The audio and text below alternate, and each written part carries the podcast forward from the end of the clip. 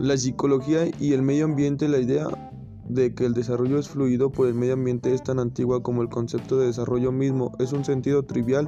El ambiente en la forma de estímulo o incluso experiencia ha sido la base de la psicología desde sus inicios.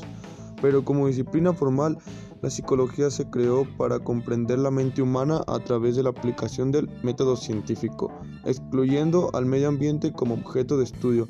Este movimiento surgió a principios de este siglo con fundamentos colaterales y se nutrió tanto por interés humanista como educativo, interdisciplinario y político, como por los tipos de científico.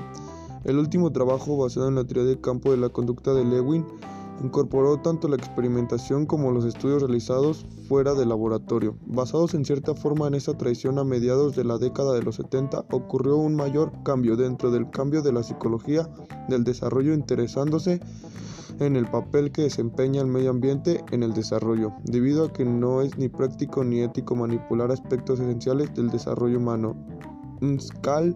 Concluye que la investigación de laboratorio nunca podrá responder preguntas esenciales para la disciplina.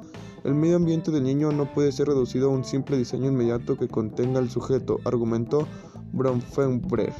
Por evento del medio ambiente y las condiciones externas, cualquier diseño inmediato que contenga a la persona puede tener una profunda influencia sobre la conducta y el desarrollo. Por ejemplo, para definir el significado de la situación inmediata.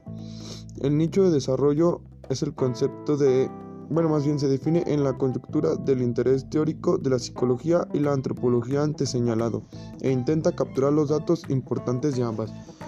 Sin embargo, los modelos recientes del ambiente para el desarrollo generalmente no reconocen su estructura cultural, aunque ésta sea quizás el aspecto más importante de la ecología humana. Estos tres componentes son los escenarios físicos y sociales en los que vive un niño, 2. La costumbre regulada culturalmente sobre el cuidado y la educación del niño. Y 3. La psicología de las personas que cuidan a los niños. Los tres comparten la función de mediatizar la experiencia del desarrollo individual dentro de la cultura. Costumbres de cuidado infantil. Los aspectos físicos del ambiente pueden configurar las experiencias de desarrollo del niño en el nivel más básico mediante infecciones patógenas y parásitos que hagan más lento el proceso biológico del crecimiento. Las costumbres son secuencias conductuales practicadas por los miembros de la comunidad de tal modo que se incorporan a la cultura sin necesidad de racionalizarlas individualmente y de transmitirlas en forma consciente.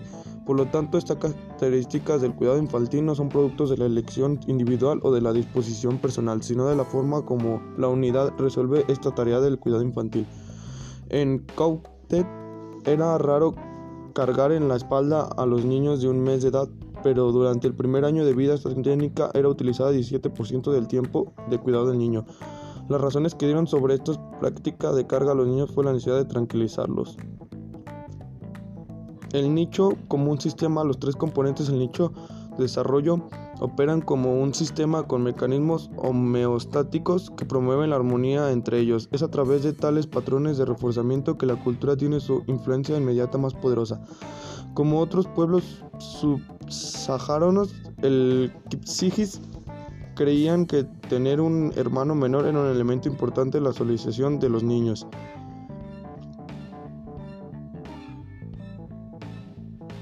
En Copgate, la introducción de la escuela ha afectado los ambientes cotidianos de los niños en edad escolar y el de los hermanos más pequeños quienes estaban abajo del cuidado. Las creencias parentales acerca de las relaciones padre-hijo han sido afectadas por la enseñanza de las iglesias y otras fuentes modernas. El nicho de desarrollo es una conceptualización de la, de la relación niño-cultura, puede servir como un marco para la relación de hallazgos en la antropología y la psicología y asimismo para examinar los mecanismos. En otros aspectos de la cultura y ambiente general ya se constituyen formas independientes de desequilibrio e innovación en la educación de diferentes grupos de niños. No obstante, los mecanismos hemostáticos tienen a conservar la armonía entre los tres subsistemas y el nivel de desarrollo del niño.